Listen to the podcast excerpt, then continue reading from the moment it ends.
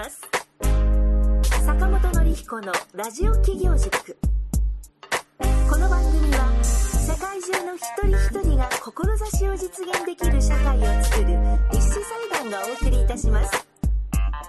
起業家教育の専門家坂本典彦が初めての起業で成功するために大切なポイントを毎回お届けいたします。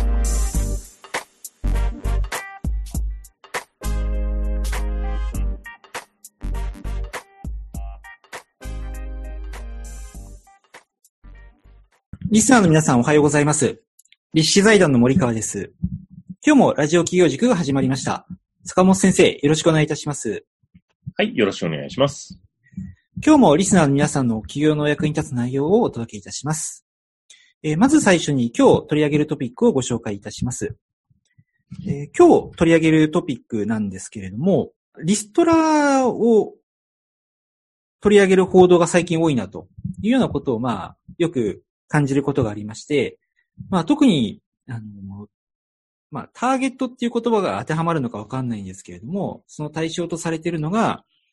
まあ、40歳とか45歳を超えたあたりの年齢層の方が早期希望退職者として募られているということをよくいろいろな報道で目にすることがありまして、まあ、これも一つの何かこう世相を反映しているのかなっていうように感じることがありましたので、まあ、その、まあ、45歳リストラ時代にですね、まあ、もしそういった時代にこう企業術みたいなのがあるようでしたならば、まあ、お話しいただければなと思いまして、まあ、リストラということを一つのテーマに、はい、挙げさせていただければなと思っておりますので、よろしくお願いいたします。はい、えー、そうですね。まあ、45歳リストラ時代の企業術っていうことで、えーっと、私も今44なんですよね。で、あれ、森川さんはいくつでしたっけ？えっ、と、今は41、もうすぐ42になります。そうですよね。だからもう、まあ僕はその、もうサラリーマンであれば、そのリストラの対象の年代に入っていきますし、森川さんもあと数年したらっていうところだと思うんですけど、あのーこれって本当に厳しい時代だなと思って、45歳って多分ね、えっと、普通にまあ子供が今まだ小さくて、住宅ローンがいっぱいあってっていう、えー年齢だと思うんですよね。で、その時にまあリストラされるっていうのはやっぱ非常に、あの、もう厳しい時代に入ってきてるなっていうところですよね。で、まあ企業としてはね、どんどんどんどんやっぱ若い人を、まあ安い給料で、まあ、あの、雇いたいっていうのは、やっぱりあるでしょうから、だからこの45歳になってくると、えーまあ、やっぱり自分自身、まあそれまでにですね、やっぱり自分自身が、まあどういう専門性を持ってるのか、まあ何が、まあできるのかっていうのはやっぱりしっかり自分で作っておかないと、ただ単に、えー会社から言われたことだけをこなしてるっていう風になってしまうと、えーなんか気づいたらその会社がね、はい、あのもういりませんって言われてしまうっていう、えー形になってるくるので、まあこれがまあ企業なのかね、えっ、と、まあ転職なのかっていうのはいろいろあると思うんですけれども、改めて自分の仕事っていうのが、まあ自分が何のために仕事してるのかですし、まあ自分の強みって何なんだろうっていうのをしっかり、まあ見つめ直していく必要があるということですね。で、これがまあ、ね、別の企業で活かせれば転職でしょうし、で、別の企業じゃなくてまあ自分でやっていくっていうのもね、まあフリーでもやっていける、えースキルとか技術であれば、えー独立するっていうのも一つ選択肢になってくるのかなっていうところですよね。はい。はい。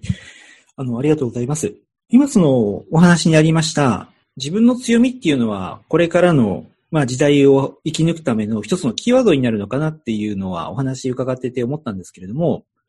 一方でその、じゃあ自分の強みって何だろうってこう考えたときに、即答できる人って、まあなかなか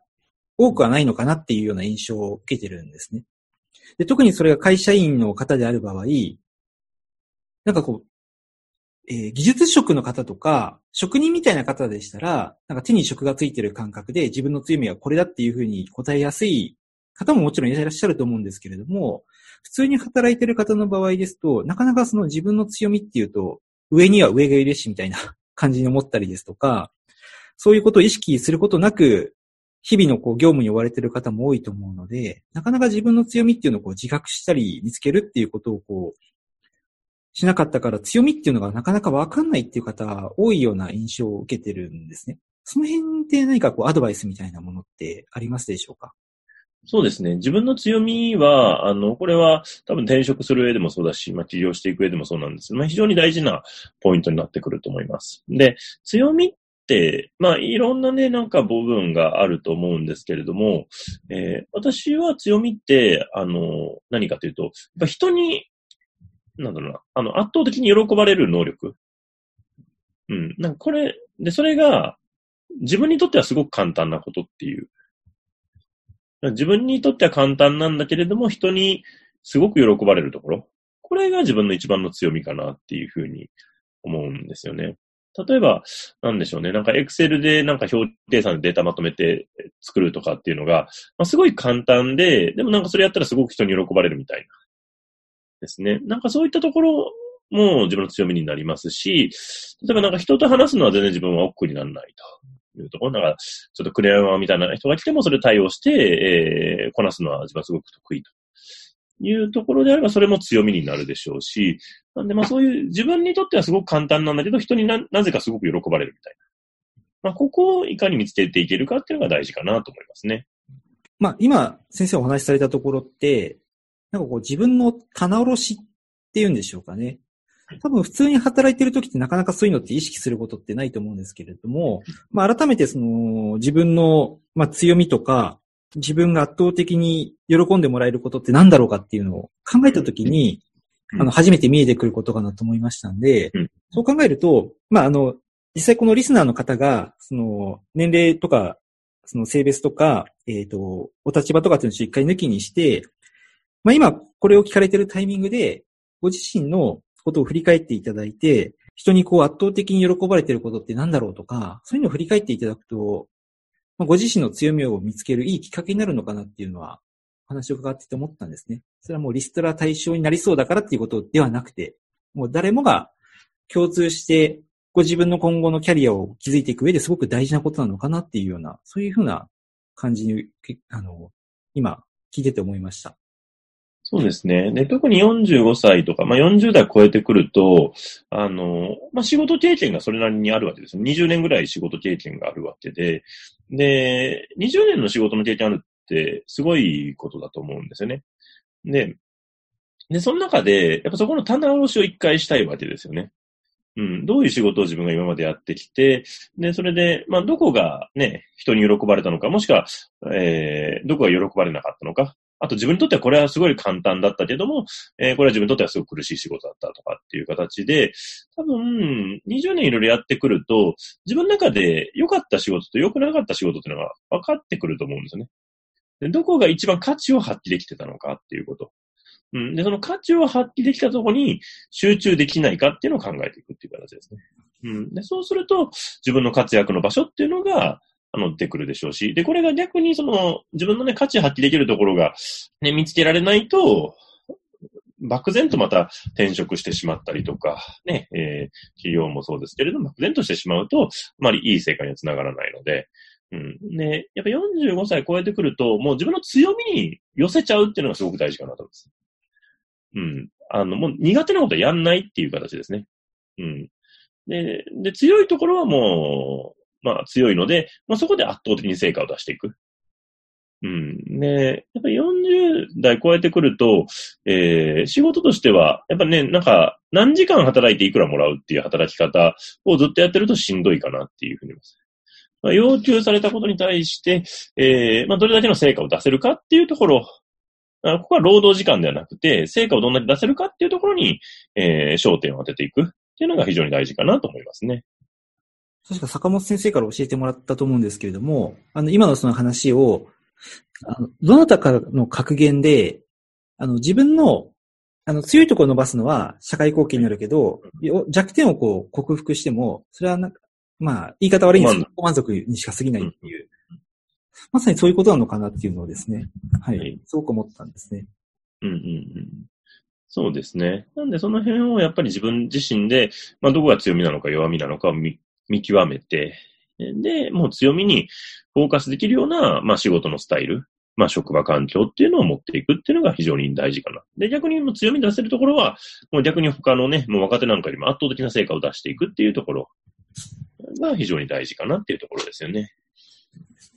あの、これもし伺って OK だったらの話なんですけれども、坂本先生のその自己分析で言うと、ご自身のこう強いところとか、まあ逆にこう、じゃ、まあ苦手なところとかっていうと、どんな感じにこう分析されてますか？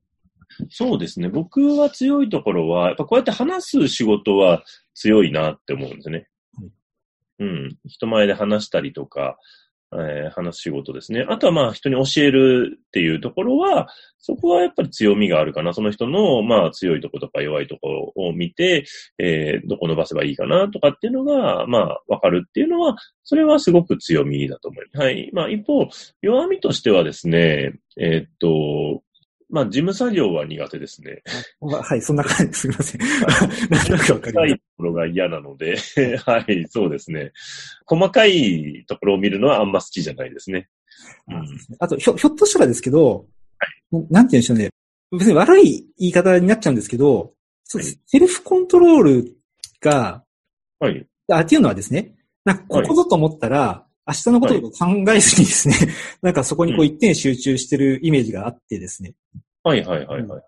なんか早くね、本当はもう疲れてるのが早く寝た方がいいであろうところを、ここぞと思ったら、あまりそういうことを考えずになんかこう、没頭してるというか、まあそれは集中力があるっていうことにああもー、はいまあ、はい。ちょっと見方を変えるとで話になっちゃうんですけど、はいはい。あまりこう、なんて言うんでしょうね。よ余力を残すのがあまり上手じゃないというかですね。ああ、あそうですねまあ。それがいい、なんか100点かどうかがわかんないんですけど。あでも、うん、まあ、あの、結構まあ、短期集中型みたいな感じなので、まあぼーっとしてるときはすごいぼーっとしてますね。あ、そうなんですか。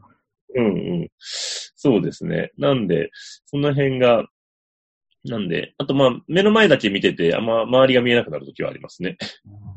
そうなんかこう、そう、そう、うん、なんか目の前の人、人、一人の人になんかすごい集中してるイメージが。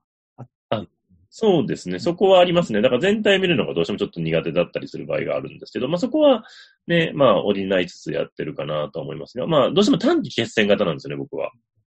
うん。だから目の前の、まあ成果につなげるっていうところに、まあ集中しやすいので、なんか、そうですね。で、あとその辺がまあやっぱね、自分で全部見えてる方でやっぱ見えてないんで、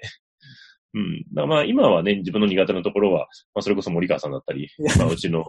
うちの奥さんにね、手助けしてもらったりとかしながら、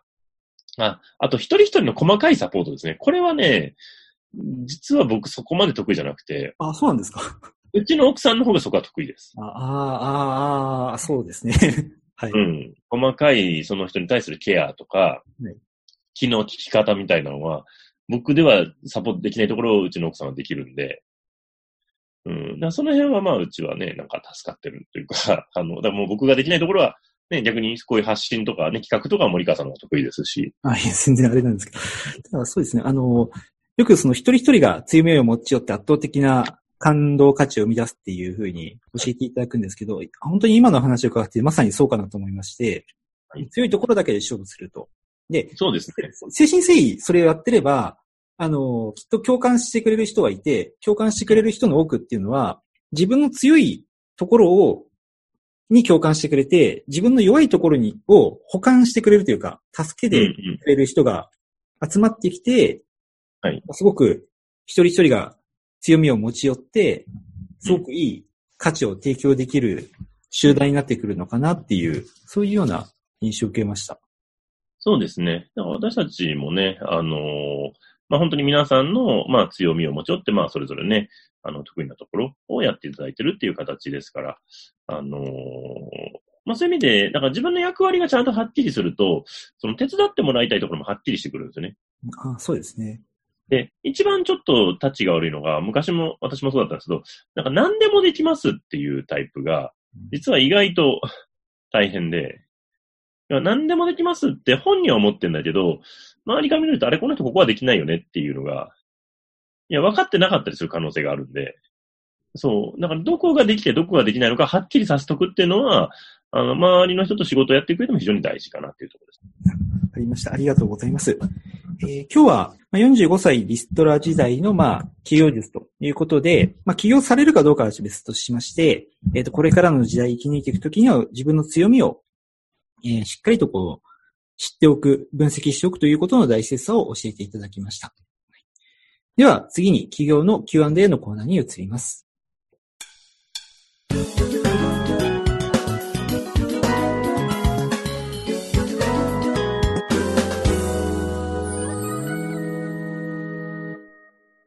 今日寄せていただいているご質問なんですけれども、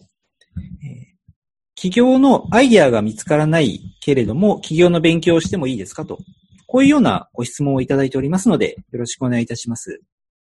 えーそうですね。あのーまあね、まず何やりたいかわかんないけど、まず勉強したいっていう方いらっしゃると思います。で、まあこれはまあ当然ね、あの、まだ決まってなくても、企業の勉強するの自体は、あの、悪いことではないので、あの、いろんな形でね、本を読んだりとか、いろんな人に会いに行ったりとかっていう形で、えー勉強されるのは非常にいいかなというふうに思います。はい。ただ、やっぱり、その大事なのは、どっかでそのアイデアっていうのを形にしていくというか、決めていかないといけないっていうのがあるので、えー、まあ、いたずらにね、決まってなくて、たって、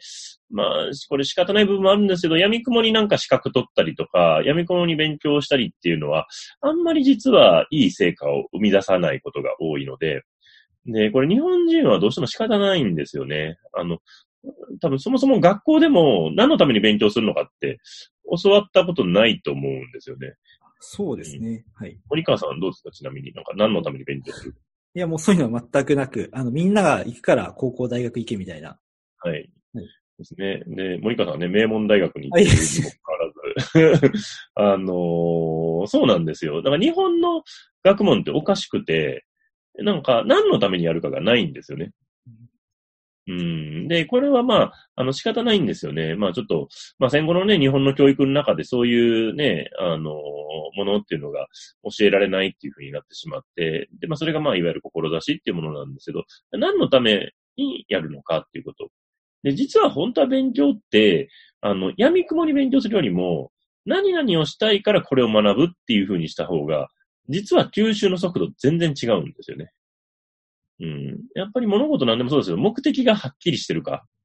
どうか。で、目的が、仕事でもそうだと思うんですよ。目的はっきりしてないと、これ何の仕事やってるのかなっていうのが分かんなくなっちゃうみたいな。うん。でも、これは、あ例えばね、えーこれはビデオを作るんだとかっていうのがちゃんと分かってたら、じゃあそれに対して何をしていけばいいかっていうのがすごく明確になるんだけど、でもただ土を積んでくださいみたいな、ブロック積んでくださいって言われても、何のためにやってるのかがよく分かんないっていう形で、仕事の精度も落ちてしまうっていう形ですよね。だから、あの、特に勉強は何の、これをな、学んだら何をするのかをはっきり明確にさせておくっていうのは非常に大事かなっていうところですね。そうですね。あの、今のその何のためにっていうお話なんですけど、はいまあ、あの、お話聞いてて、あの、自分のことを思い出したことがあって、これあの、桜坂市民大学さんの方で、今あの、企業副業の講座を持たせていただいているんですけれども、その中で5回の講座ですので、限られているので、こう、ゼロから全て教えてあげるってことはなかなか難しいので、あの、コアコンセプトっていう、まあ、企業のその企画作りのところに一点集中で5回で教えさせていただいているんですけれども、あの、そのコアコンセプトのことを教えてますと。で、仮に今、そのアイディアは1個仮決めでやって進めてはいるんですけれども、最終的にこの講座が終わってご自身で起業されようとしたときに、アイディアは変わってもいいですけれども、まずはその叩き台として今このコアコンセプトの型を、やり方、作り方を学んでいるので、それを意識して学んでくださいっていうような進め方をさせてもらってるんですね。ただ、あの、やっぱり、まあ皆さん一生懸命勉強されてて、あの、僕も教えててすごく嬉しいし、勉強になること多いんですけれども、その吸収度っていう、吸収するスピードとかを考えたときに、やっぱりそのコアコンセプトの型を身につけようと思って受講されている方と、あの、なんとなく勉強になるから来てるっていう方とだと、やっぱりどうしてもスピードの差があるなっていうのを感じたんですね。で、その後者の方っていうのはスピードが遅いっていうことに加えて、あの、自分は、あの、こういうアイディアを持ってるけどどう思いますかとか、で、次の日には、こういうアイディアあるんですけどどう思いますかとか、ちょっとこう、質問がなかなか、その自分が教えたいことと合わないようなところのご質問が結構多いのかなっていうのを感じたことがあったんですね。あの、もちろんそれが悪いわけではないんですけれども、あの、意欲的に頑張ってるからこそそういったいろいろアイデアが出てくるっていうのはすごくいいことだと思うんですけれども、まあ、速度っていうことを考えたときには、やっぱり今学ぼうとしてることはこういうことなんだということを、まあ、さっきの先生の言葉で言うと何のためにっていうところだと思うんですけれども、何を学ぼうとしてるのかっていうところをしっかり理解するっていうのは、すごく大事なことなんだなっていうのを思い出しました。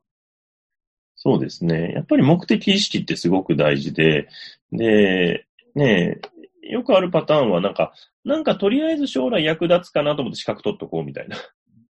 うん、このパターンはなかなか使えないですね。うん、あ、そうですね。うん、だからこれをやるためにこの資格が必要だから取るだと、すごいその資格って使えるんですけど、資格取ったらなんとかなると思ってると、あそうですね。大体何にもならないと。そうですね。うん、いうパターンが多いので、なんで、あのー、ね、決してそのね、まだアイデア決まってない段階で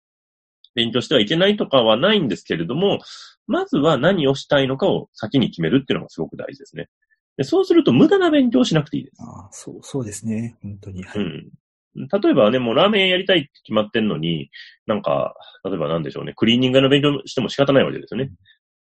うん。もしかしたらそれが生きるかもしれないですけれども、それが生きる可能性ってちょっと少ないですよね。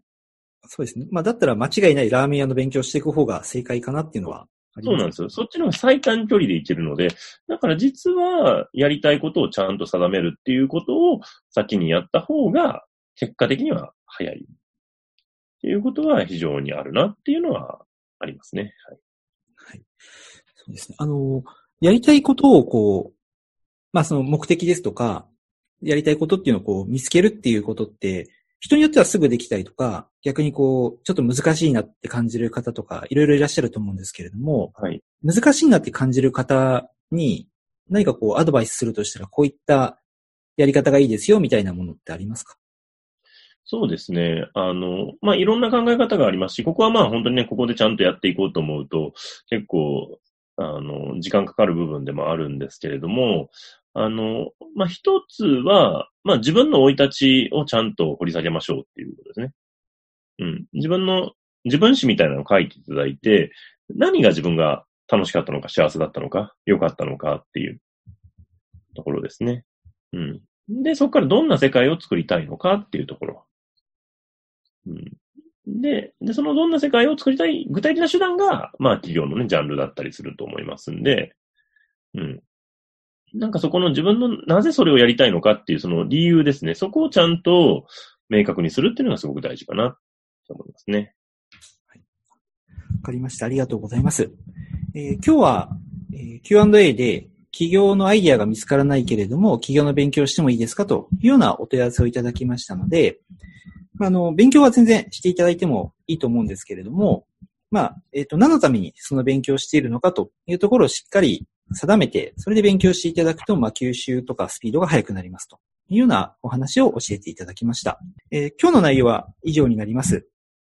えー、今日の内容があなたの企業の成功の役に立ちましたら嬉しく思います。この番組では、あなたの企業のお役に立てるようご意見やご質問を募集しております。インターネットで立志財団で検索していただき、質問フォームからお送りください。その時には、お問い合わせ内容の欄にラジオ企業塾についてとご記載ください。次回もあなたの企業の成功の役に立つ内容でお届けいたします。では、坂本先生、本日もありがとうございました。ありがとうございました。リスナーの皆さん、聞いていただきありがとうございました。また来週お会いしましょう。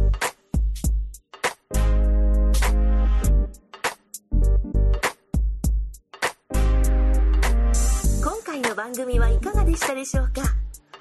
あなたの企業へのヒントがありましたら幸いです。なお坂本典彦への質問をお受けしております。立志財団公式サイトよりご質問ください。立志財団で検索してみてください。また次回もお楽しみに。世界中の一人一人が志を実現できる社会を作る立志財団がお送りいたしました。